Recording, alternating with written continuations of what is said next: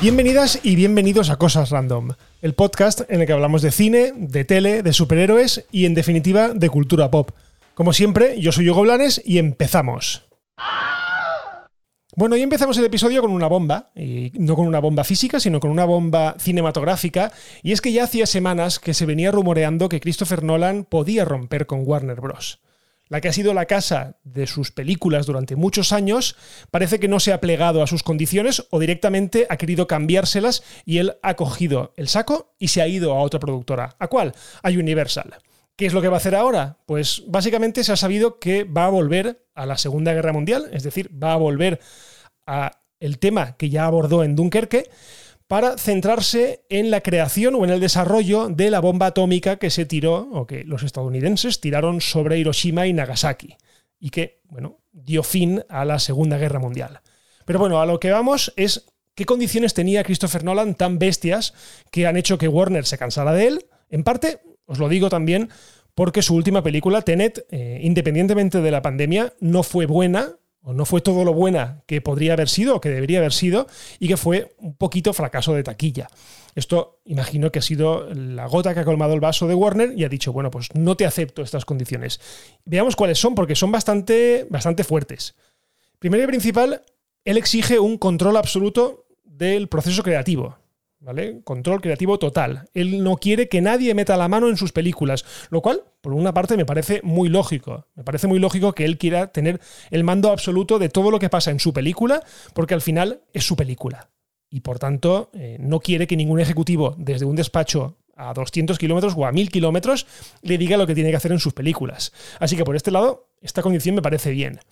Ahora entramos un poco en el terreno económico y es que el director exige 100 millones de dólares para la producción de la película y otros 100 para la campaña de marketing. Ojo, esto como mínimo, de aquí para arriba, o sea, 200 millones para arriba, lo cual, bueno, es un gasto desmesurado, es un gasto muy bestia, es un gasto de superproducción. Sí que es cierto que casi todas las películas que hace a día de hoy Christopher Nolan son blockbusters que recaudan del orden de 500, 700 millones de dólares. Así que, bueno, eh, se puede hasta llegar a entender. Después exige un 20% de los ingresos en taquilla. Pero ojo, no un 20% de los beneficios, no. Un 20% de lo que recaude en taquilla. Es decir, que el, el, dinero se lo lleva igualmente, tenga la película pérdidas o no tenga pérdidas. Después, y aquí viene la condición, digamos, más fuerte y la que se ve que ha hecho que Warner digamos, lo, eche, entre comillas, o lo deje perder, es que Christopher Nolan exige una ventana exclusiva de distribución en cines de entre 100 y 130 días, es decir, alrededor de cuatro meses. Un periodo en el que, evidentemente, la película solo puede verse en cines y no puede pasar a ninguna plataforma de streaming. Claro, tenemos a Warner con HBO Max, que quiere estrenar sus cosas, eh, digamos, lo más pronto posible en su plataforma, porque así gana abonados. Y por otro lado tiene Christopher Nolan, que no quiere, bajo ningún concepto, que su película acabe pronto en la plataforma de streaming, porque quiere agotar al máximo su recorrido comercial. Así que esta yo creo que ha sido el principal escollo. Después, una cosa bastante graciosa o heavy, o como queráis verlo, es que exige que la productora no estrene nada las tres semanas de antes ni las tres semanas de después del estreno de la película. Es decir, que se despeja totalmente el camino antes y después para que su película, digamos que campe a sus anchas por las salas de cine. Evidentemente, se estrenan otras películas de otras productoras, pero que no quiere que su misma productora o su misma casa que le hace las películas lance una película que le pueda hacer sombra. Al menos desde casa que no se pueda hacer eso. Bien, pues todo esto ha sido lo que Universal ha aceptado, de buen grado además, y le ha puesto la alfombra roja para que desarrolle su próxima película y probablemente las que vengan en el futuro. Hay que decir también que en la puja ha estado Sony Pictures, que al final se retiró, y Apple, que está apostando bastante fuerte por las películas y que evidentemente se retiró, yo creo que al saber esta condición de los 100, 100 130 días de distribución exclusiva en cines, porque al igual que Warner con HBO Max, Apple lo que quiere es estrenar la película cuanto antes en su plataforma y en este caso pues no era posible que la película, digamos, estuviese pues dos semanas, tres semanas, un mes y automáticamente pasara a, a engrosar el catálogo de la plataforma. Así que bueno, Yo no sé cómo veis vosotros estas condiciones. Yo las veo bastante fuertes, sobre todo porque otorgan una cantidad de poder a una persona que yo creo que no debe tener tanto poder, tanto poder de decisión. Creativamente hablando me parece maravilloso, porque así sabemos que si sale la película mal es culpa suya, ¿vale? Pero por lo demás, a mí otorgarle tantísimo poder a un director me parece muy fuerte. Y ojo, vosotros, la mayoría sabéis que yo a Christopher Nolan eh, lo adoro, me gustan muchísimo sus películas, algunas más, otras menos, pero es un director que me encanta y, para mí es un valor seguro. Pero de ahí a pedir todo esto me parece un poco fuerte. Bueno, y ahora cambiamos de tema a cosas un poco más alegres, y es que Disney ha anunciado un evento para el próximo 12 de noviembre en el que presentará, se supone, eh, todas sus novedades de cara a la nueva temporada. Como curiosidad, el 12 de noviembre es el día que se cumplen dos años del lanzamiento de Disney Plus en Estados Unidos, al menos. Y es el día en el que, como os he dicho, pues Disney se guardará toda la traca para lanzarla ese día y probablemente veamos novedades de sus grandes franquicias como Star Wars, como Marvel, como Disney, o sea, Disney Animación o Pixar. Además, a modo de celebración, la plataforma ha decidido estrenar ese mismo día, el 12 de noviembre, dos de sus últimos éxitos. Por un lado, Jungle Cruise y por otro lado, Shang-Chi y la leyenda de los Diez Anillos. Evidentemente, el estreno será libre de cargos, libre de ningún pago extra y lo podrá disfrutar todos los abonados de la plataforma. Pero bueno, de primeras Disney ya ha anunciado algunas cosas para ir abriendo boca y subiendo el hype. Por un lado, la película de Por fin Solo en Casa, que estará basada en la mítica saga protagonizada por Macaulay Culkin de Solo en Casa. Después, una nueva serie de cortos eh, llamados Olaf Presenta, donde el personaje de Frozen reinterpretará algunos cuentos infantiles. Bueno, esto evidentemente está dedicado o más orientado a los niños. Después, el cortometraje de animación Chao Alberto de Pixar, que estará basado en uno de los personajes de la reciente Luca. Después, un nuevo corto de Los Simpson que homenajea a las grandes marcas de Disney Plus. Los primeros cinco episodios de la segunda temporada del Mundo, según Jeff Goldblum, de National Geographic, que una serie que, por cierto, si no la habéis visto, os la recomiendo mucho. Es muy ligera, es muy interesante y a mí me ha gustado muchísimo. Después, un especial sobre Boba Fett. Nada más se sabe, ¿vale? Sabemos que eh, falta poco, en esa fecha faltará relativamente poco para el estreno de The Book of Boba Fett, así que esto promete ser una especie de, de especial para ir abriendo boca. Y por último, el estreno de una miniserie llamada Sick, una historia de adicción, una miniserie protagonizada por Michael Keaton como parte de la oferta de Star. Bueno, esto es lo que sabemos por parte de Disney que se va a presentar o que va a pasar ese día. Más cosas, estoy segurísimo. Estoy segurísimo de que será algo parecido a aquel Investors Day, al Día del Inversor, que si recordaréis hace un año o por ahí, yo os relaté bastante minuciosamente en el podcast, en el que presentaron muchísimas series de Disney, muchísimas series de Marvel, muchísimas series de Star Wars. Así que imagino que este evento será más o menos en la línea de aquel.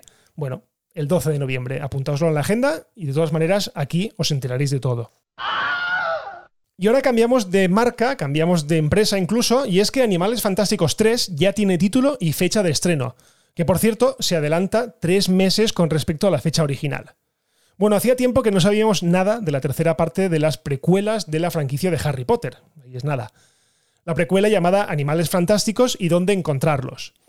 De hecho, lo último que supimos era negativo, y es que habían despedido a Johnny Depp de manera además fulminante y había sido reemplazado por Max Mikkelsen para interpretar al mismo personaje, al malvado Grindelwald. Bien, pues ahora Warner ha visto oportuno empezar a crear hype y ha revelado el título de la tercera parte de la subsaga y también la fecha de estreno. La película se llamará Animales Fantásticos, Los Secretos de Dumbledore y se estrenará el día 15 de abril de 2022. La fecha supone, como he dicho, tres meses de adelanto con respecto a la fecha original. Una fecha que ya estaba modificada porque la película originalmente tendría que haber llegado el día 12 de noviembre de este mismo año. Pero claro, con la pandemia y sobre todo con la marcha de Johnny Depp, pues la producción se paró, eh, tuvieron que hacer una especie de stand-by, replanteárselo todo o replantearse bastantes cosas y Warner tomó la decisión de retrasar el estreno. Bien, al final han visto oportuno adelantarlo y tendremos la nueva entrega en abril del próximo año. Así que bueno, no está mal. Con respecto al título, Los secretos de Dumbledore, bueno, pues es una clara referencia al personaje interpretado por Jude Law, un personaje que ha ido ganando importancia a medida que avanzaba la saga, lo cual, bueno, siempre es bueno porque es un personaje del que necesitamos saber mucho más. Al fin y al cabo, se trata de uno de los personajes, digamos, más importantes de toda la saga, por lo que saber más de él es casi hasta necesario. Bueno, al igual que sucedió en las anteriores entregas, la película estará dirigida por David Yates, responsable de, ojo, las seis últimas entregas del universo Harry Potter. Esto quiere decir las cuatro últimas entregas de la saga propiamente dicha de Harry Potter y las dos primeras de Animales Fantásticos.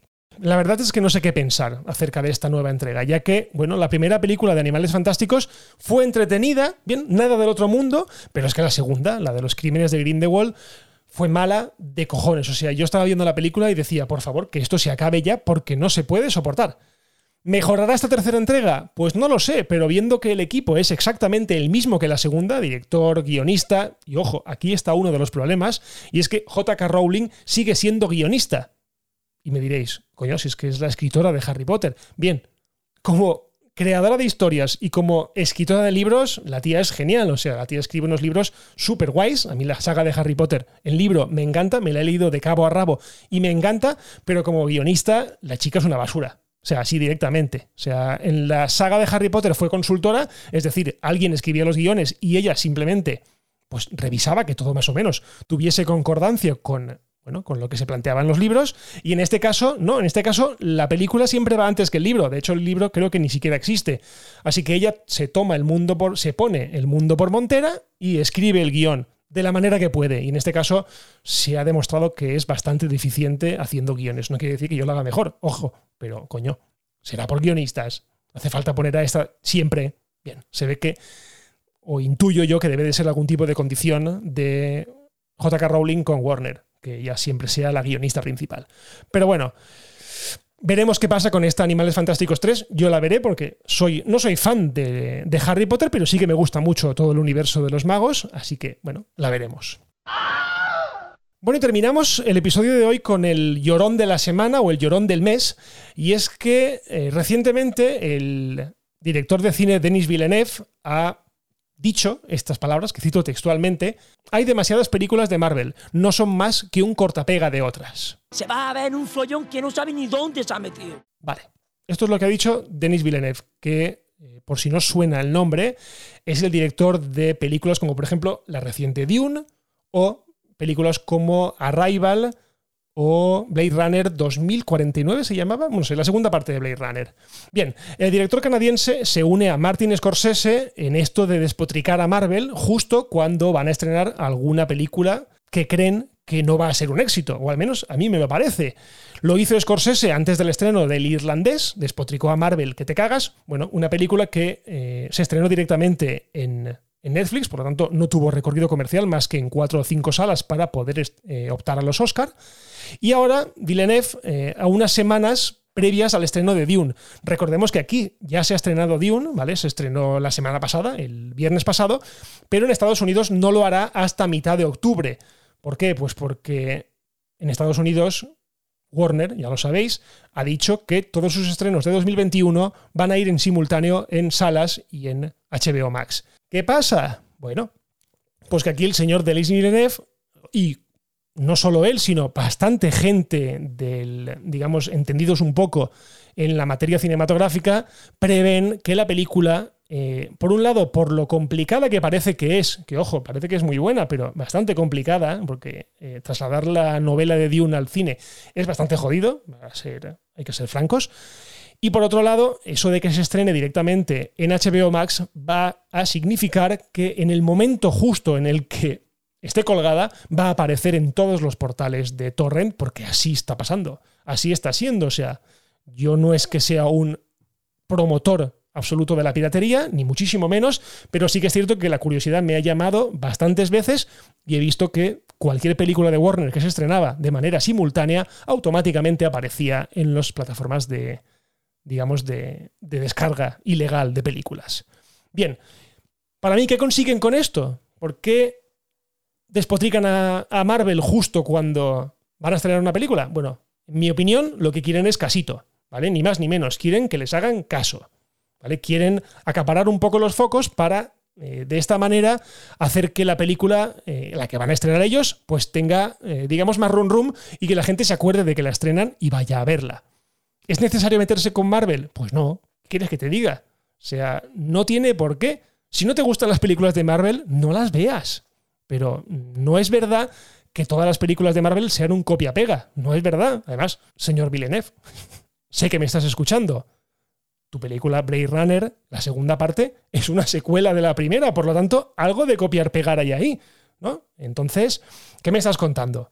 Eh, yo creo que aquí debemos de calmarnos un poco y últimamente el tema de Marvel se ha convertido en un objetivo, digamos, fácil para los cineastas o para los cineastas un poquito más intensitos que quieren, bueno, pues destacarse, ¿no? Nosotros hacemos cine de verdad y lo de Marvel es copia-pega. Pues vamos a ver, ni lo tuyo es cine de verdad, ni lo de Marvel es copia-pega. Todo es cine. ¿Qué quieres que te diga?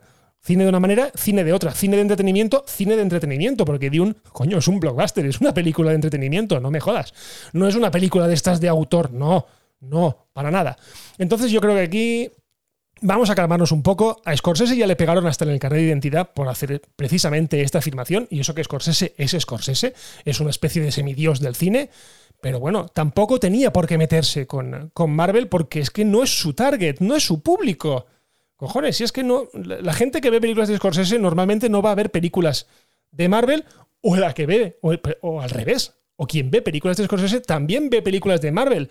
Y el que no quiere ver películas de Marvel no las verá. Y el que no quiere ver películas de Scorsese o de Villeneuve no las verá. Porque a mí Villeneuve me gusta, pero no, no, hace las películas más dinámicas y más entretenidas del mundo. De hecho, yo con Arrival pegué un par de cabezazos, ¿vale? O directamente me dormí un par de veces y tuve que volver a verla eh, posteriormente. Así que bueno, vamos a calmarnos cada uno a lo suyo. Villeneuve a hacer películas intensitas y películas guays. Y Marvel a lo suyo, que es hacer películas de entretenimiento y que nos gustan a todos los que nos gustan las películas de superhéroes. Porque ya os digo, no todo el cine de la actualidad son superhéroes, ¿no?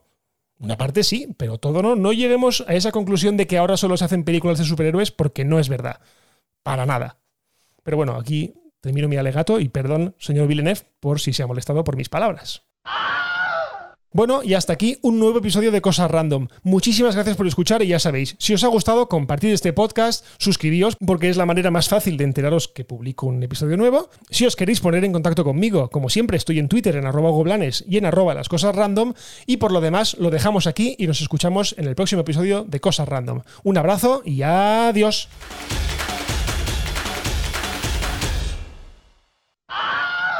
Bye bye, hasta otro ratito, ¿eh?